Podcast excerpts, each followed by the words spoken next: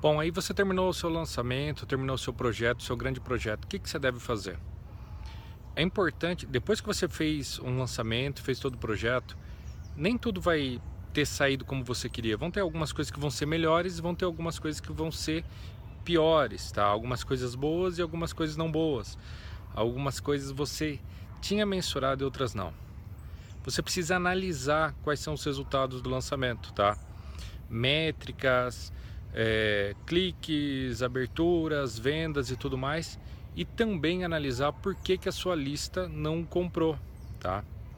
Uma das formas bacanas de fazer isso é depois que terminou o lançamento mesmo, você olhar passo a passo o porquê, as perguntas que as pessoas fizeram que impediram ela de comprar, tá? E como é que você faz isso?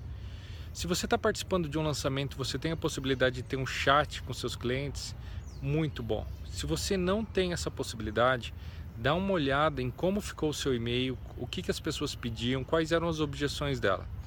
É normal que haja objeção em preço em produtos principalmente de ticket alto, tá?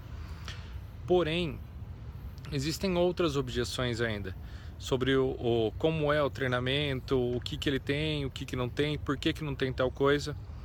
E aí o que, que você vai fazer? Você vai conversar com essa lista através de conteúdo. Depois você começa a passar conteúdo para a lista que não é compradora, tá?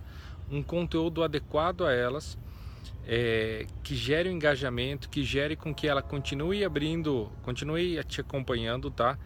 Para que elas come e no futuro você fala o seguinte, olha, deixa eu entender. É, quando houve o, o treinamento X, você foi muito perto de adquirir. O que, que aconteceu? O que faltou para você adquirir? Pode ter certeza que essas respostas vão mudar o seu próximo lançamento, tá bom?